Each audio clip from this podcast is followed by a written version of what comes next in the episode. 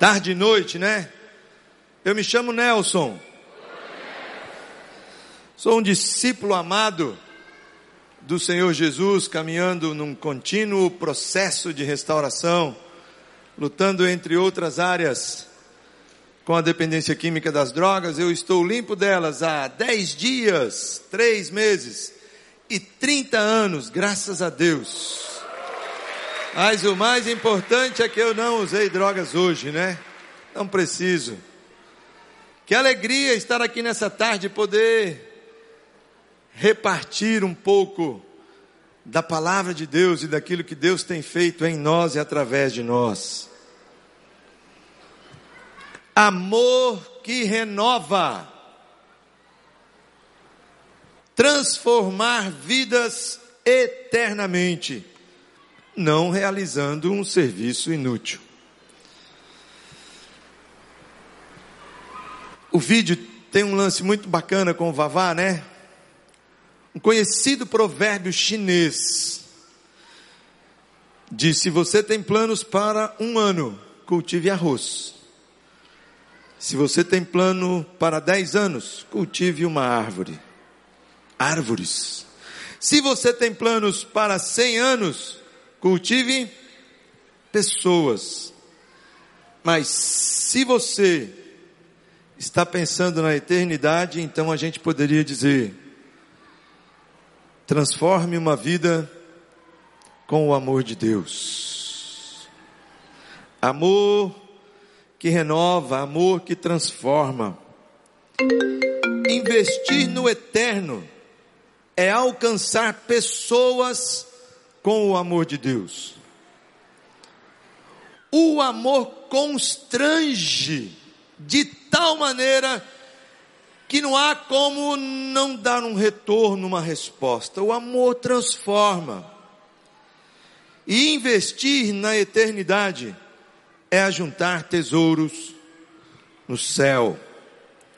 Não ajuntem tesouros aqui na terra onde traças e a ferrugem os destroem, e onde ladrões arrombam casas e os furtam. Ajuntem os seus tesouros no céu.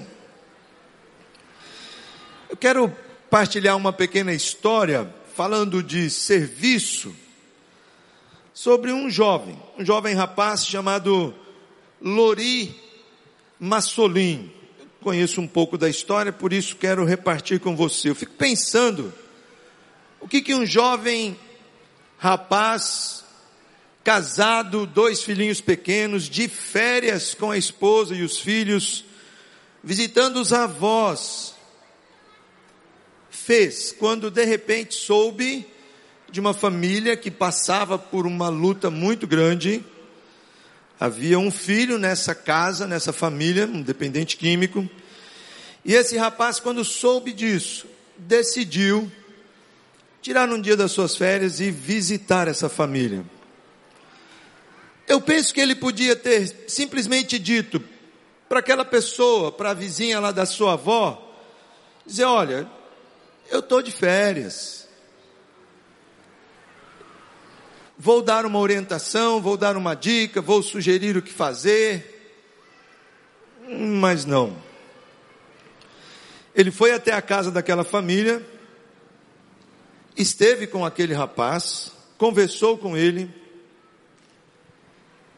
e aquela, aquele momento, aquele tempo, aquela conversa, despertou naquele rapaz algo que ele nunca tinha se dado conta. Aquele jovem chamado Lori Massolim, que estava visitando aquela família, desafiou aquele rapaz a ler a Bíblia pela primeira vez. Disse: Olha, se você ler a Bíblia e a gente então se encontrar daqui a uns dois dias, a gente pode conversar um pouquinho sobre isso, porque eu estou achando, cara, que você está ficando meio doido com esse negócio de você usar tanta droga e tal. Então vamos fazer um teste. Você começa a ler a Bíblia hoje, daqui a dois dias a gente se encontra, a gente joga uma bola, a gente toma um banho de piscina juntos, e depois eu converso com você sobre o que você leu na Bíblia e o que é que a Bíblia falou contigo.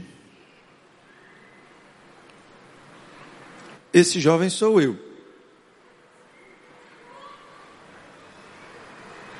E dois dias depois, quando eu fui me encontrar com esse rapaz, com o Lorim Massolim, um dos meus pais na fé, quando eu terminei de ler o que ele tinha me dado para ler, era 1 João, e eu li o primeiro versículo para ele. No princípio era o Verbo, e o Verbo estava com Deus, e o Verbo era Deus. Ele falou: Para, o que, que você entendeu disso aí que você está lendo? Eu falei: Entendi nada. Ele falou: Então você não vai ficar doido. Eu acho que você pode continuar lendo a palavra de Deus. E assim Deus, usando a vida daquele rapaz, começou a transformar a minha vida e a minha história. Como é que nós podemos ser usados por Deus? Como é que você e eu podemos ser instrumentos nas mãos do Senhor para transformação de vidas, eterna transformação? Paulo em Romanos nos dá algumas dicas muito legais. Na verdade, a, a epístola, a carta de Paulo aos Romanos, ela é uma preciosidade. Eu não sei o que você faz quando você está lendo a Bíblia, ou como é que você lê a Bíblia. Pastor José Edson sempre nos desafia que a gente possa ler a palavra ao longo do ano e tal. Tem muitas maneiras de você fazer isso. Eu já fiz isso algumas vezes, mas tem alguns livros que eu sou apaixonado. Eu eu não consigo ler a palavra sem voltar a ler provérbios, por exemplo. Eu tenho aquela mania de ler um provérbio por dia. Já que é o dia, aí eu vou lá no provérbio e dou uma olhada, né? Salmos é um livro que fala muito ao meu coração. Tem alguns livros históricos. Uma das cartas que eu sou apaixonado é a carta de Paulo aos Filipenses. Talvez porque a essência seja alegria. Mas Romanos, cara, todas as vezes que eu me disponho a ler Romanos, é uma coisa impressionante. Eu quero desafiar você a estar lendo a palavra. E Romanos tem um negócio interessante. Os capítulos de 1 a 11 discorrem sobre o que Deus fez por todo aquele que crê. O que é que Deus faz por todo aquele que crê? ele estabeleceu que judeus e gentios são pecadores, que ambos precisam do amor de Deus e da salvação em Cristo Jesus. Tem versículos que eu acho que se eu começar a falar aqui, você vai completar eles comigo, quer ver? Todos pecaram e todos carecem da glória de Deus. O salário do pecado é a morte, mas o dom gratuito de Deus é a vida eterna.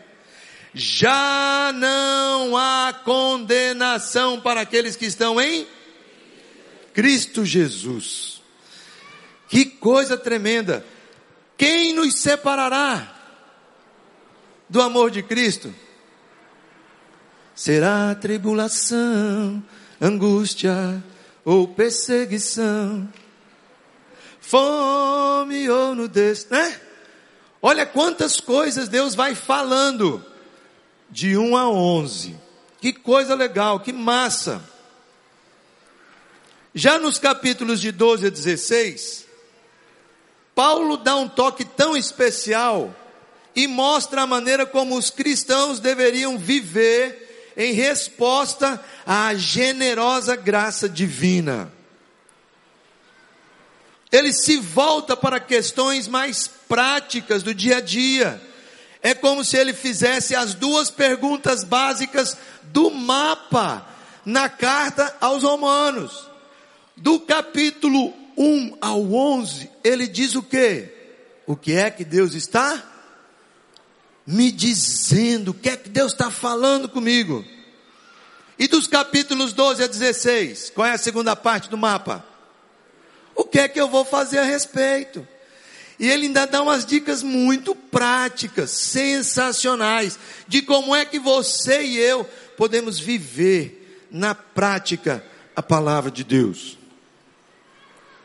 Mas eu quero focar em dois aspectos práticos que Paulo aborda no livro de Romanos. Romanos 12, de 3 a 8, fala dos dons.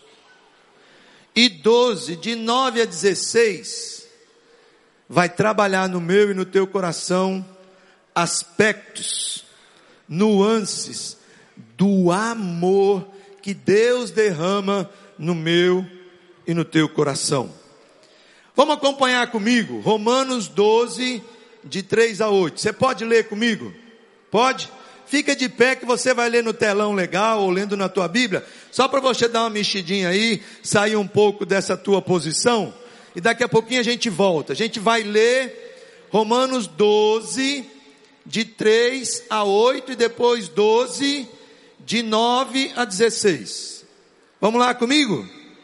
Com base na graça que recebi, dou a cada um de vocês a seguinte advertência: não se considerem melhores do que realmente são.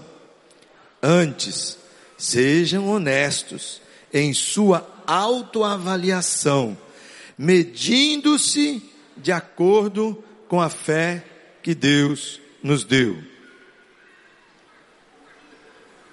Da mesma forma que nosso corpo tem vários membros e cada membro uma função específica, assim é também com o corpo de Cristo. Somos membros diferentes do mesmo corpo.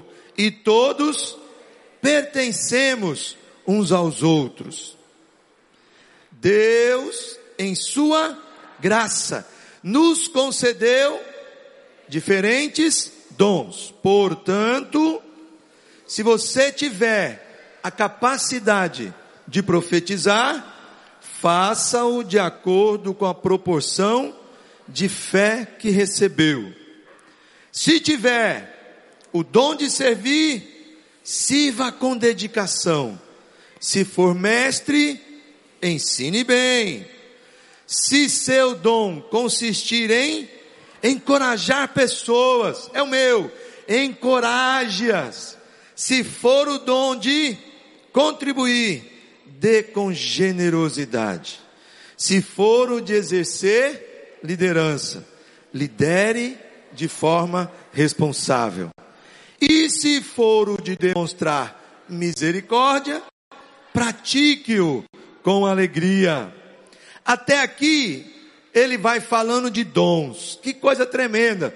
Coríntios vai dar mais uma pincelada, maior ainda, ampliando os dons que o Espírito Santo de Deus sopra e reparte no seu corpo.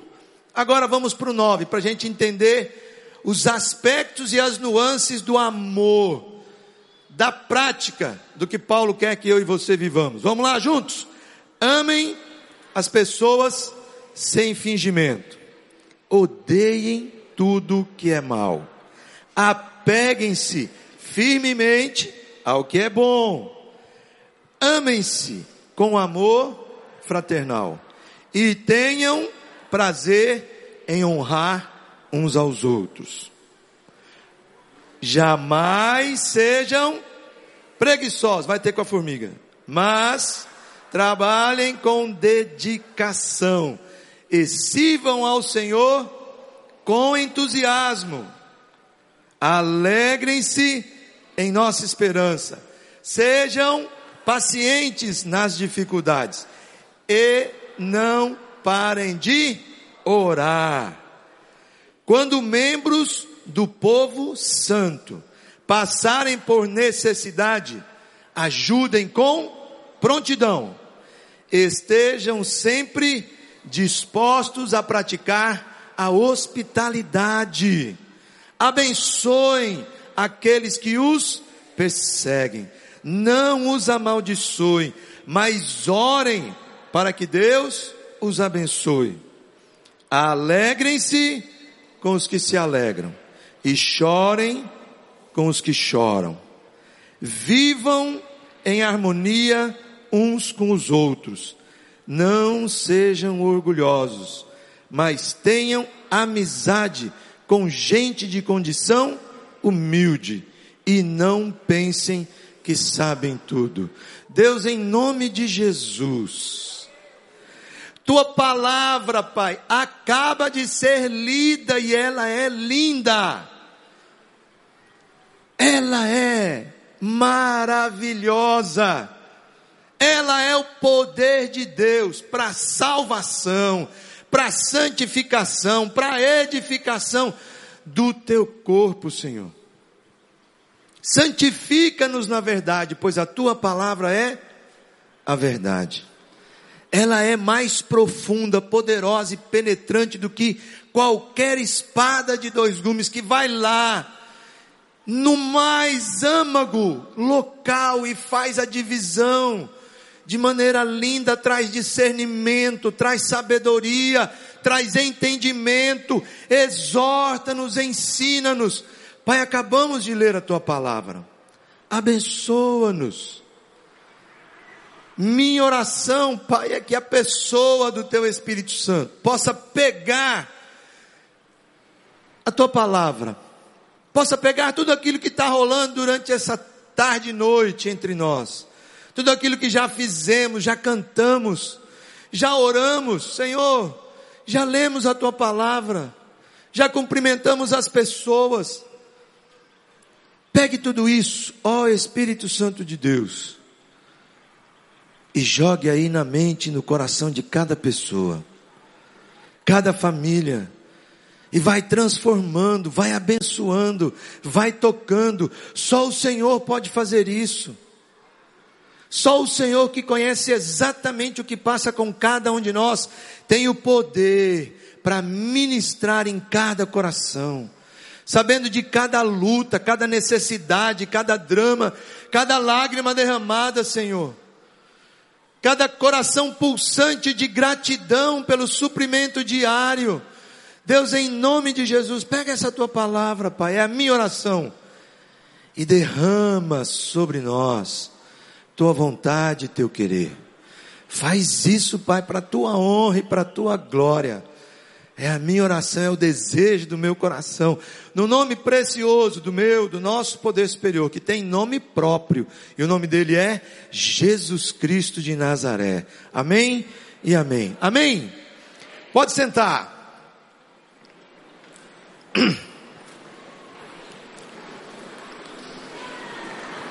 Somos usados por Deus para transformar vidas eternamente quando usamos os dons que recebemos do Pai. Vou repetir. Somos usados por Deus. Somos instrumentos de Deus para transformar vidas eternamente quando usamos, quando praticamos, quando vivenciamos os dons que Deus nos deu. Deus, em Sua graça, nos concedeu diferentes dons. Romanos 12, 6. Uma maneira simples de identificar o seu dom e o meu dom é lembrar daquilo que você faz bem, de maneira natural e espontânea. Cantar, abraçar, arrumar cadeiras, planejar, encorajar, receber pessoas, liderar. O que é que você faz com alegria? O que é que te dá prazer, contentamento? O que é que, num provérbio popular, você diz assim, com a mão até amarrada nas costas eu faço? porque isso é muito bom. Isso é especial. As pessoas olham para você e se elas tivessem que de repente te dar um nome que não é o teu, elas diriam: esse é você é o nome, esse aqui.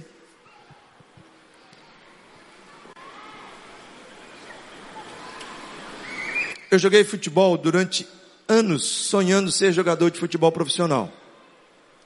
Meu primeiro técnico Foi um rapaz que viu um time na escola jogando bola. E ele decidiu inscrever esse time num campeonatozinho da cidade. Eu tinha 11 anos de idade. Éramos dois irmãos gêmeos, um outro irmão tinha um ano mais novo, eu e o goleiro. Futebol de salão. E outros amigos acabaram se agregando àquele time para jogar um campeonato de futebol de salão na cidade. Time humilde. Tinha nem. A gente jogava de quichute. Você também é da época do quichute? No final daquele ano, esse técnico nosso, que era um rapaz muito bacana, muito simples, índio, o nome dele era Índio. O índio resolveu fazer uma festinha, chamou os pais, e ele deu de presente para cada jogador do time um troféuzinho desse tamanhozinho assim de plástico. E tinha alguma coisa gravada numa plaquinha. Então ele foi chamando um a um dos atletas para poder dizer: olha, você durante esse ano viveu isso, aconteceu aquilo, e você para mim é fulano de tal. Gente, sabe o que estava escrito na minha plaquinha? Encorajador. Eu era um menino. Ele olhou para mim e disse assim: Rapaz, você encoraja o pessoal a vir para o treino. Você encoraja o pessoal a não faltar. Você encoraja. Eu fiquei olhando para aquilo assim. Eu acho que era muito porque eu queria jogar, entendeu? O famoso barbantinho, né? Não queria perder o treino de jeito nenhum, né? Mas ele já tinha observado isso. Olha que interessante. Quantos anos depois, fazendo rede ministerial, eu vou olhar para os dons e o dom que mais desperta. Eu tenho outros que Deus me deu. Mas o que mais chama atenção é que eu sou uma pessoa encorajadora. Eu estou perto de alguém e eu fico com um comichão se eu não conseguir ver ele melhorar, se ele crescer. Ele está legal, quero saber. Eu fico encorajando, vamos aí, vamos estudar, né? Vamos tal. Simples assim, foi Deus quem me deu. E eu tenho uma alegria de viver isso. Quando você entende que isto vem de Deus e usa isso para abençoar outras pessoas, não tenha dúvida, isso é um dom. Deus nos deu dons para usarmos. Lembra da parábola? Como é que você vai ser encontrado por Deus quando ele chegar e falar: E aí, compadre, aqueles dons que eu te dei, como é que é? Onde é que eles estão? Não, fiquei meio assim receoso de poder encorajar aquela pessoa, porque imaginou se eu tivesse encorajado, não tivesse dado nada, eu ia ficar frustrado. Não. Qual é o dom que Deus te deu? Deu um, deu dois, deu cinco. Não tenha dúvida. Se Deus te deu um dom, e você colocar em prática, daqui a pouquinho você está descobrindo mais dois, mais três, mais quatro. E Deus vai te dando. Em determinadas circunstâncias, Ele te usa. Como você nem imaginou que Ele poderia te usar, usando um dom que de repente Ele te deu naquele momento. Ou outros você vai praticando. Ele nos deu da melhor forma. Iremos prestar contas do uso desses dons, que são dele. Eu sou mordomo desses dons. Deus me deu. Mas esses dons são dele. Me deu e são dele. Para que eu possa usar, administrar, trabalhar, incentivar, arriscar esse é o dom que Deus me deu, vou arriscar. Os, dom, os dons são a forma como Deus se expressa no mundo. Quando usamos nossos dons para servir as outras pessoas, transformamos vidas eternamente. Também transformamos vidas eternamente quando amamos uns aos outros. Mandamentos recíprocos.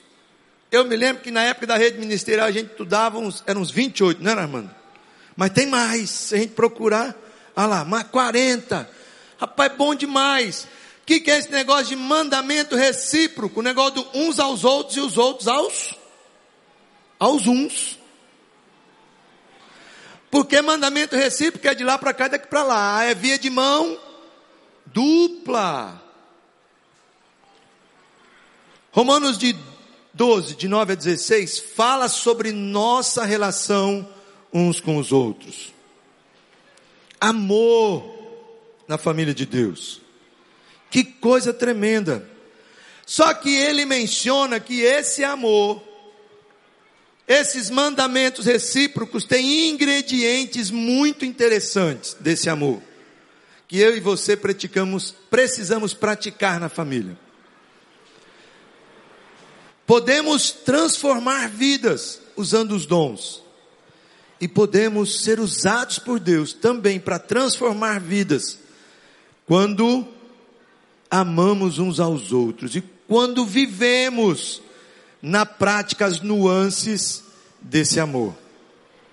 São doze ao todo, são doze ingredientes que eu poderia dizer assim, do amor de Deus derramado no meu e no teu coração, para que você e eu possamos ser instrumentos dele. Um, sinceridade. O amor deve ser sincero, conforme o versículo 9.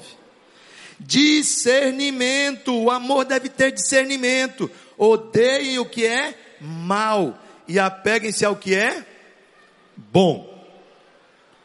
O amor deve ter afeição. Dediquem-se uns aos outros com amor fraternal. Versículo 10. Prefiram dar honra aos outros mais do que a si próprios. É um ingrediente do amor de Deus derramado no meu e no teu coração.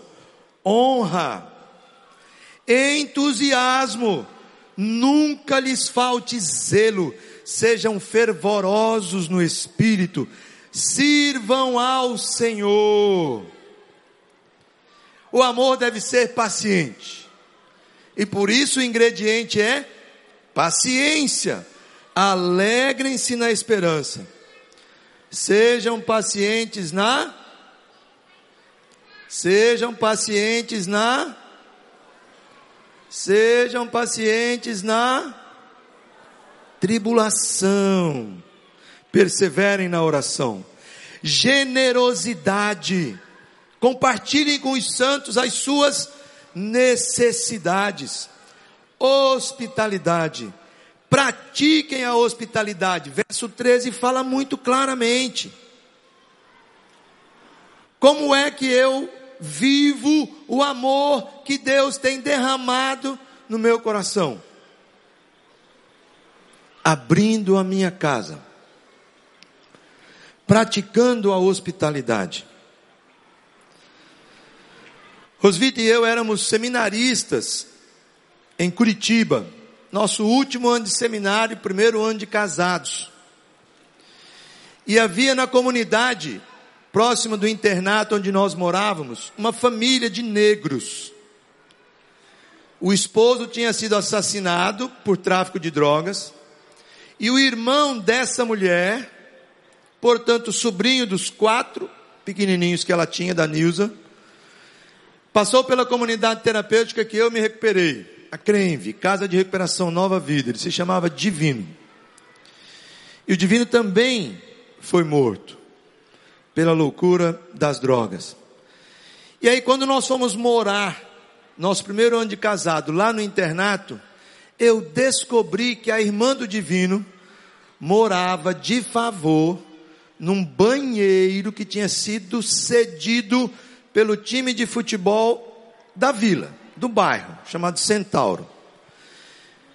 E nós começamos então a nos relacionar com a Nilza e os, os quatro, as quatro crianças. Na época era uma filhinha mesmo, era Cibele, Augusto, Fernanda e Gustavo. Oito, sete, seis e cinco. Niguim. Tição, coisa mais linda do mundo. E nós levávamos eles para a escola bíblica dominical na igreja que nós na época frequentávamos, era a igreja luterana, onde a Rosvita teve toda a sua história ali. Então você imagina chegando numa igreja luterana, aquele monte de alemão, com aquele bronzeado de palmito, já ouviu falar? Tal do bronzeado de palmito. E aí chegando Rosvita e eu, eu com os dois meninos, e ela com as duas meninas, aquela chiquinha, aquele negócio e tal. Era como se Deus estivesse desenhando que mais cedo ou mais tarde a Rebeca viria, né? Eu acho isso tão lindo de Deus. E aí, um dia, nós estamos saindo do seminário e eu encontro com a Nilza.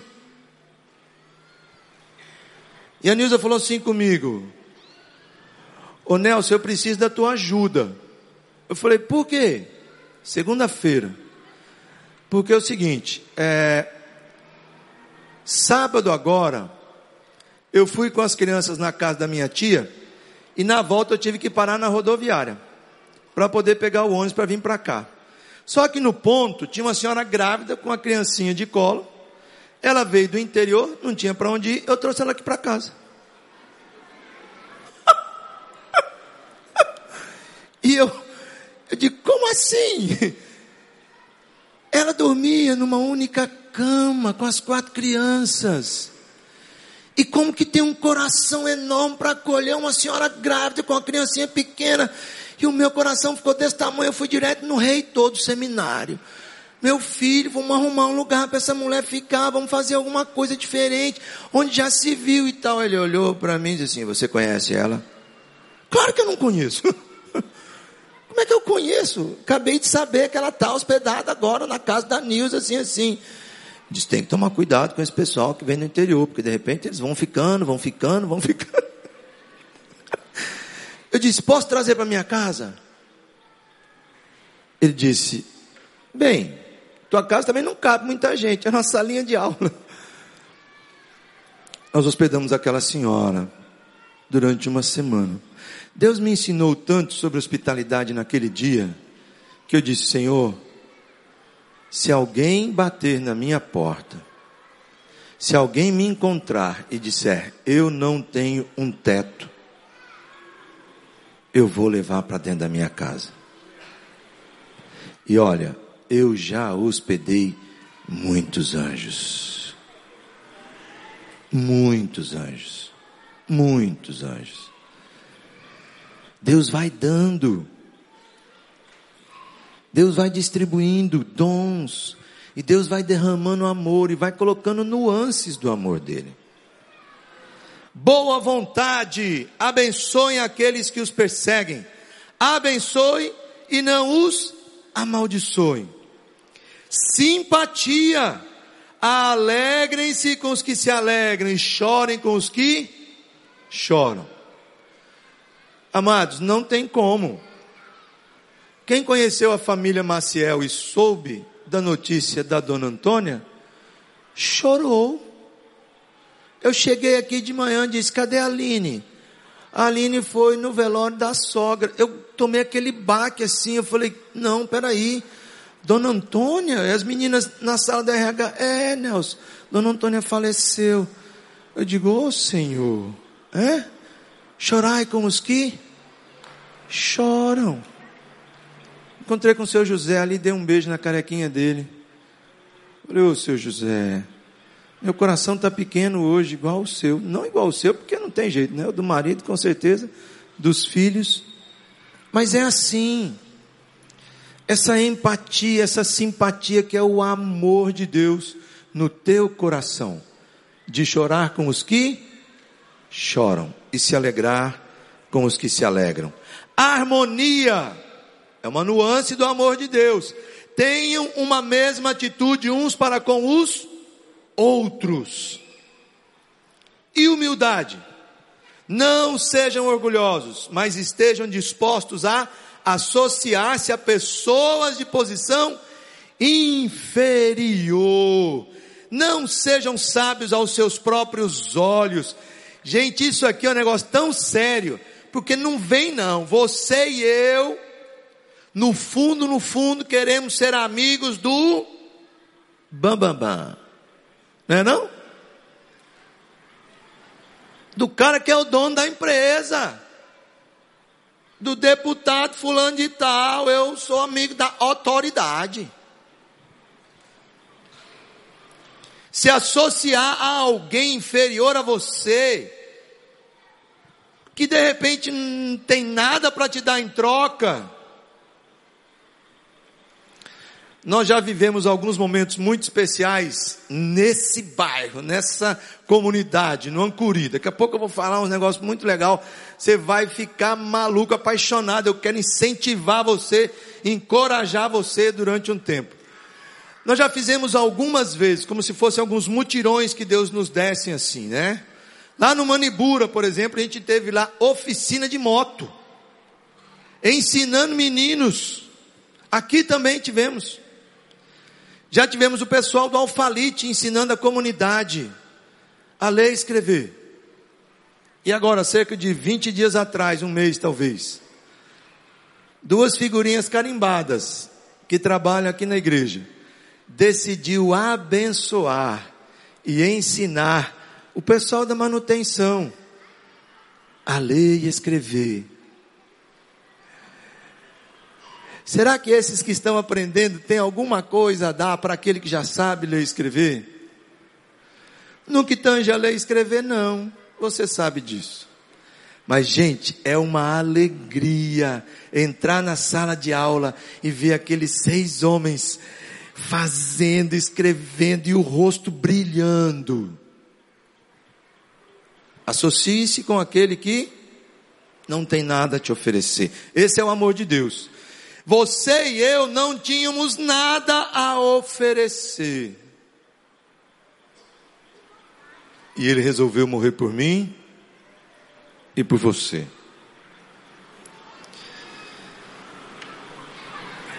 Portanto,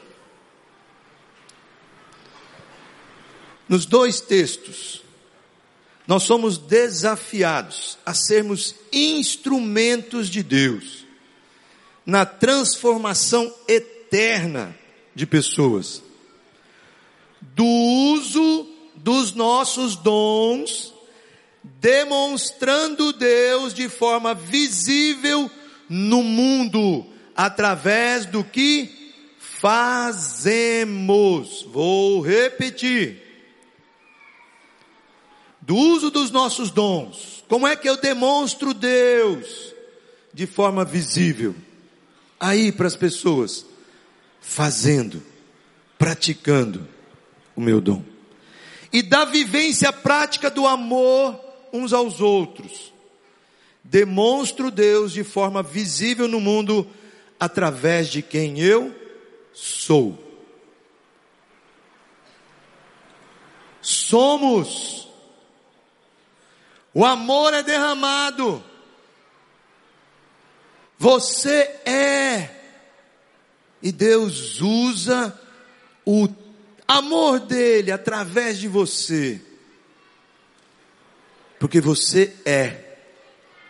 Deus é amor. E quando Deus derrama amor em você, de repente você vai também poder ser chamado de amor. Essa semana agora, 22 de fevereiro, vai estar completando 100 anos o padre Haroldo Ram. Lembra dele, Armando? Padre Haroldo esteve aqui conosco, naquela tenda ali, ó. E ele é um barato, americano, mais de 50 anos dedicados, derramando amor através da vida dele. Começou trabalhando em Campinas há mais de 50 anos atrás cuidando de prostitutas, bêbados, homossexuais, travestis, dependentes químicos, e Deus foi usando a vida daquele homem e tem usado até hoje. E eles pediram para eu gravar um vídeo. Algumas pessoas gravaram alguns vídeos, aí me mandaram.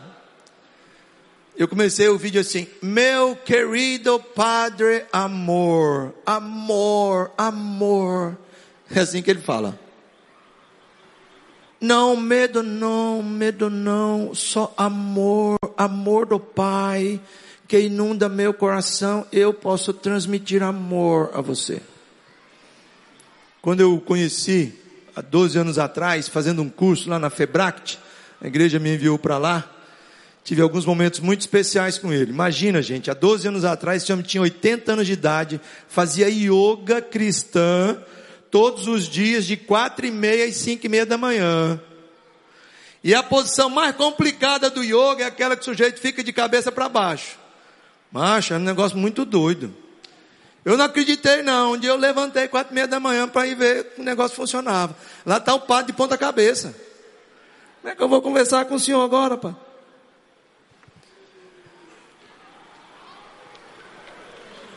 E da última vez que eu estive no Free Mind junto com o Bezerra e a Rosvita lá em Campinas, foi quando nós fizemos o convite para ele vir no, na conferência do Celebrando Restauração.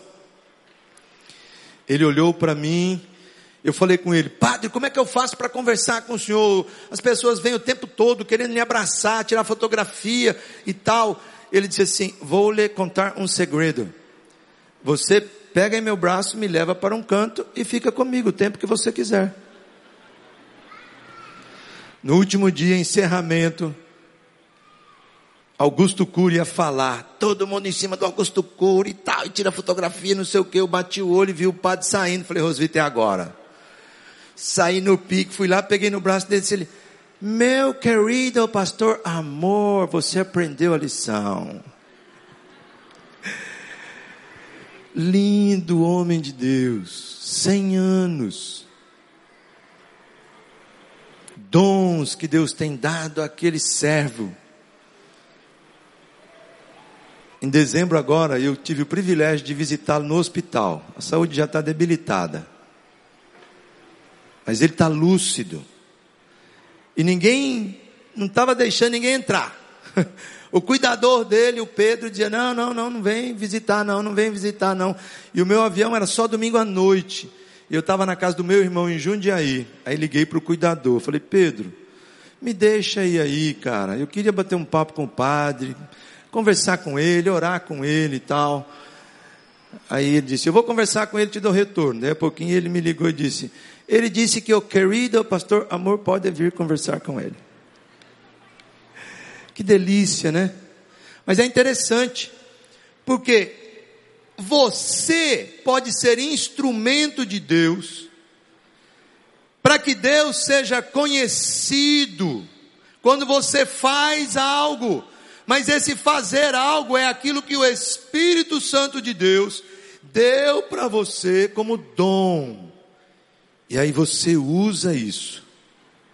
E as vidas são transformadas. Ou então, quando você ama como ele ama, com essas nuances do amor. Agora, onde então? Onde você e eu podemos usar nossos dons e o amor que é derramado no meu e no teu coração constantemente, continuamente. A palavra de Deus diz que Deus começa a derramar amor em mim em você e ele não para nunca mais. Ele vai derramando, derramando, derramando, derramando. E quanto mais você ama, mais ele derrama. Eu quero destacar três lugares, bem simples. O primeiro deles é na sociedade. Ô Nelson, que negócio é esse de simplicidade, cara? Como é que eu vou viver, praticar os meus dons? Como é que eu vou vivenciar o amor de Deus nas suas nuances na sociedade? O que é esse negócio de sociedade? Onde é que é esse negócio aí para eu poder identificar? Então eu vou dar algumas dicas. Onde Deus plantou você, pode começar a chamar de sociedade, tá certo? Você tem casa? Tem ou não tem? Tem família? Ali é a tua sociedade. Você é estudante? A galera aí, ó. Quem é estudante aqui? Um monte de gente. Você vai para a escola? Claro, sou estudante, estudo, faço alguma coisa. Onde Deus plantou você e a função que Ele te deu, e o papel que você exerce, isso é chamado de sociedade. Você mora num condomínio? Ali é a tua sociedade. Você mora numa vizinhança, num bairro, quem é que está ali perto de você? Você trabalha? Sim, eu sou o proprietário da empresa. Ali é a sua sociedade, são os seus parceiros, funcionários, pessoas que estão contigo. Você é alguém que trabalha para alguém. Opa, aquele local que Deus te colocou é a tua sociedade. Onde Deus tem plantado você. Onde Deus tem te dado o privilégio de estar. Lá na tua casa. Qual é o papel que você exerce? É maridão? Arruma a cama, meu. Lava a louça de vez em quando. Né? É. Leva o lixo para baixo. Ai, tanta coisa que você pode fazer. Ó, uma coisa simples que você pode fazer, maridão, ame a sua mulher como Jesus amou a igreja. tá entendendo, compadre? Ali é teu lugar, foi ali que Deus te colocou. Qual é a tua função? Qual é teu papel? Se ali você também é pai, o que é que você precisa fazer? Não faz o teu filho ficar com raiva, não. Para quê? É o que a palavra de Deus coloca. Agora, se você é filho, honra teu pai e a tua mãe. Se você é esposa, respeite seu marido. Seja submissa. Não vou entrar em detalhes, não sou machista. Mas é o que a palavra de Deus coloca. E se você tem alguma dificuldade nessa área, lá onde Deus te colocou naquela função, você precisa procurar ajuda de outras irmãs, de outros casais, para não ficar sempre num clima de guerra. Qual é o dom que Deus tem te dado para você exercer ali dentro? Como é que você deve viver o amor de Deus ali na sua casa? Sociedade, local onde se trabalha. Qual é a função que você exerce hoje, qualquer que seja o local? Isso é, num primeiro momento, eu e Deus e quem está ao meu redor. É minha função enquanto discípulo do Senhor, onde Ele me colocar, com os dons que Ele tem me dado, exercer esses dons.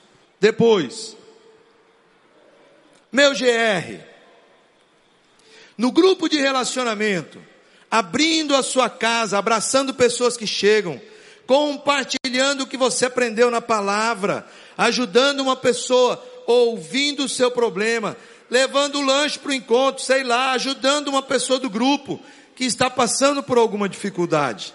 Cesta básica. Enfim, se você ainda não está num grupo de relacionamento, gente, é tremendo viver essa experiência. De casa em casa. GR muda vidas eternamente, eu tenho absoluta certeza. Meu grupo de relacionamento é um barato. Tem gente de tudo quanto é idade, tudo quanto é jeito, é muito, é uma festa. São quase 30.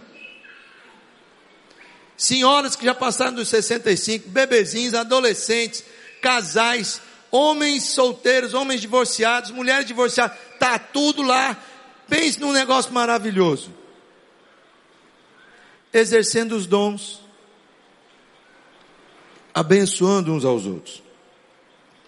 E no grande ajuntamento, na igreja, existem muitas oportunidades de você servir no grande ajuntamento. Essa semana no IBC Zap você vai receber um bocado de coisa legal lá que você vai poder olhar e dizer: puxa, que negócio massa! Essa área eu poderia estar envolvido de alguma forma. Mas agora eu tenho um momento muito especial para conversar contigo.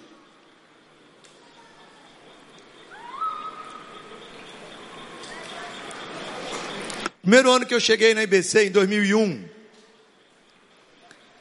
Quando chegou no final do ano, em julho nós tínhamos feito um acampamento de adolescentes aqui. E então começamos a usar essa propriedade de alguma forma, mais do que a gente usava. Quando chegou no final de ano, numa reunião da liderança, um ia sair de férias, o outro não sei o quê, aí alguém disse assim, gente, nós temos que pensar alguma coisa durante o carnaval, porque já não dá mais para ir para o sítio Manibura. Éramos cerca de, sei lá, 1.800 pessoas que se reuniam ali no Colégio 7 de Setembro. E aí alguém disse assim: como assim? Não, nós temos que dar um jeito de fazer com que a grande congregação viva um carnaval assim com qualidade. Aí alguém disse assim: carnaval com qualidade ISO 2002. Todo mundo disse: como assim ISO? Sim, carnaval com qualidade ISO 2002. O que, que significa ISO? Vamos lá comigo? E servir e orar. De novo. Olha, desde então, anos que se vão, anos que se vêm, ondas que a gente tem, e de repente a gente toca de novo para que a igreja do Senhor Jesus, o grande ajuntamento, seja desafiado durante o carnaval a ir, servir e orar. Quantas experiências lindas, gente. Maravilhosas. E o primeiro ISO aconteceu aqui no Pedras. Eu me lembro que Carlos Rilmar subiu em cima de um caminhão numa noite de forró ali, quem estava nesse dia? E o povo falando de Jesus, do lado de lá assim, ó, tinha uns terrenos ali que não tinham sido invadidos ainda, depois foi invadido, né? E assim foi, carnaval com qualidade ISO 2003, ISO 2004, e esse é o nosso desafio para você esse ano. Carnaval com qualidade ISO 2019. Significa o quê? Ir, servir e orar. Então presta atenção.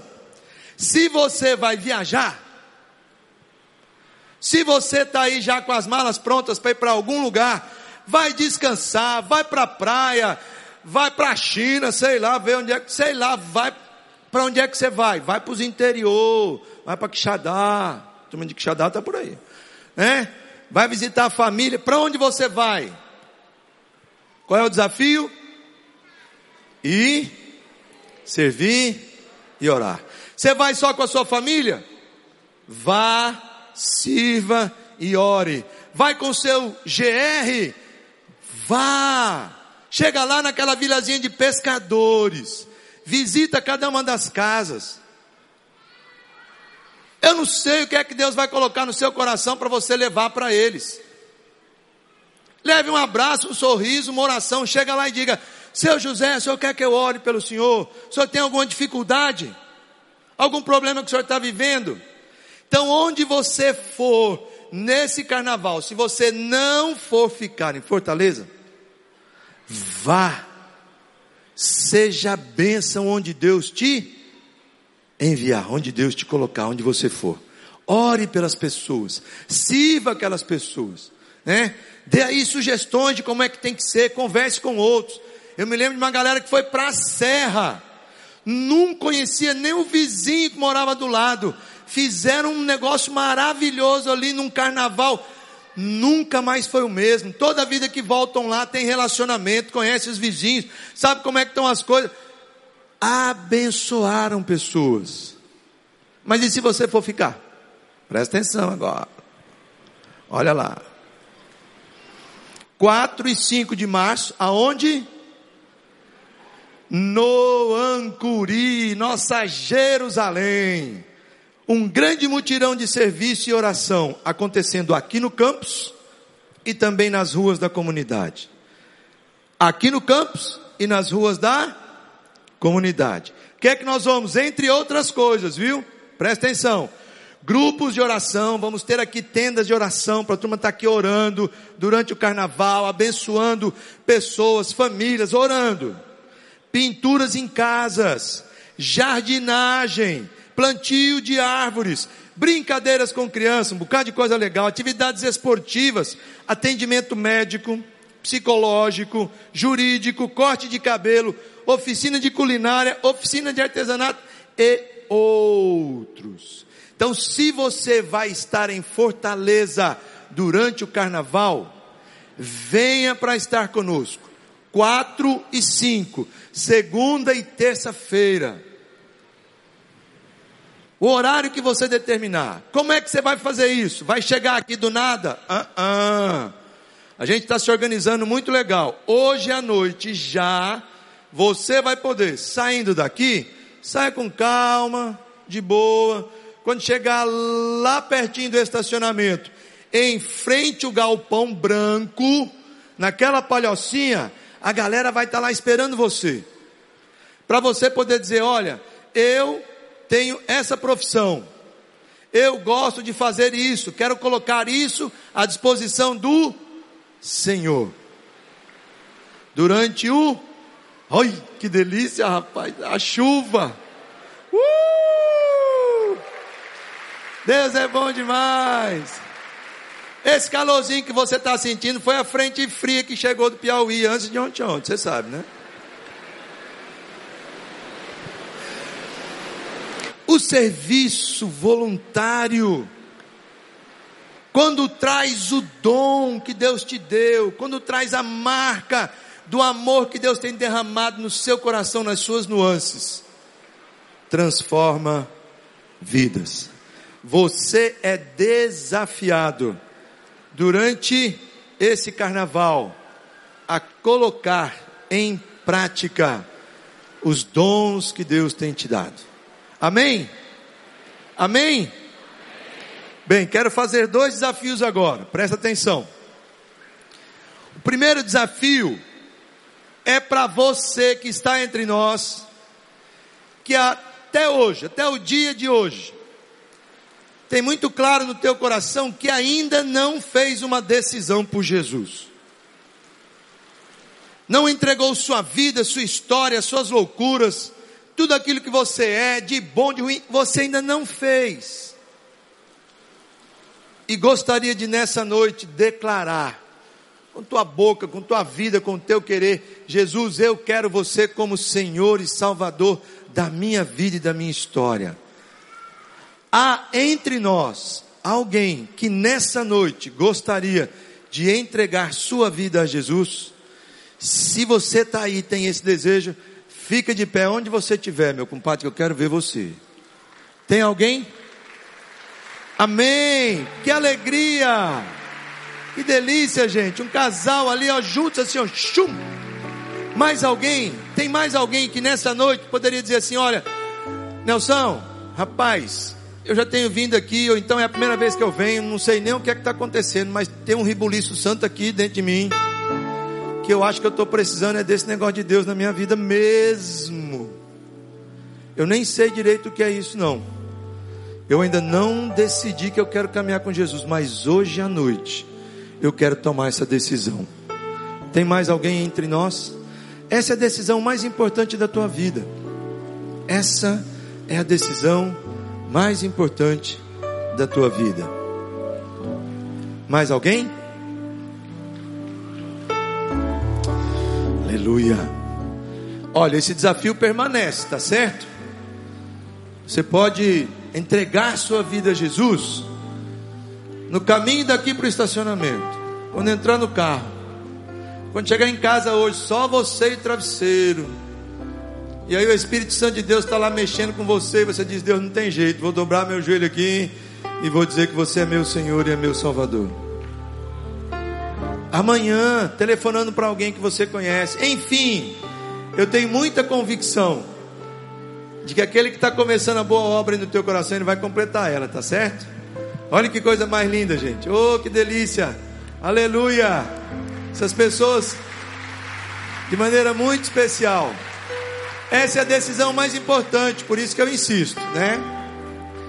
O segundo desafio é o seguinte: se você é alguém que está muito na boa e tranquilo mesmo, de que Deus tem te dado dons e você tem praticado, exercitado, vivido esses dons, eu vou pedir para você ficar sentado.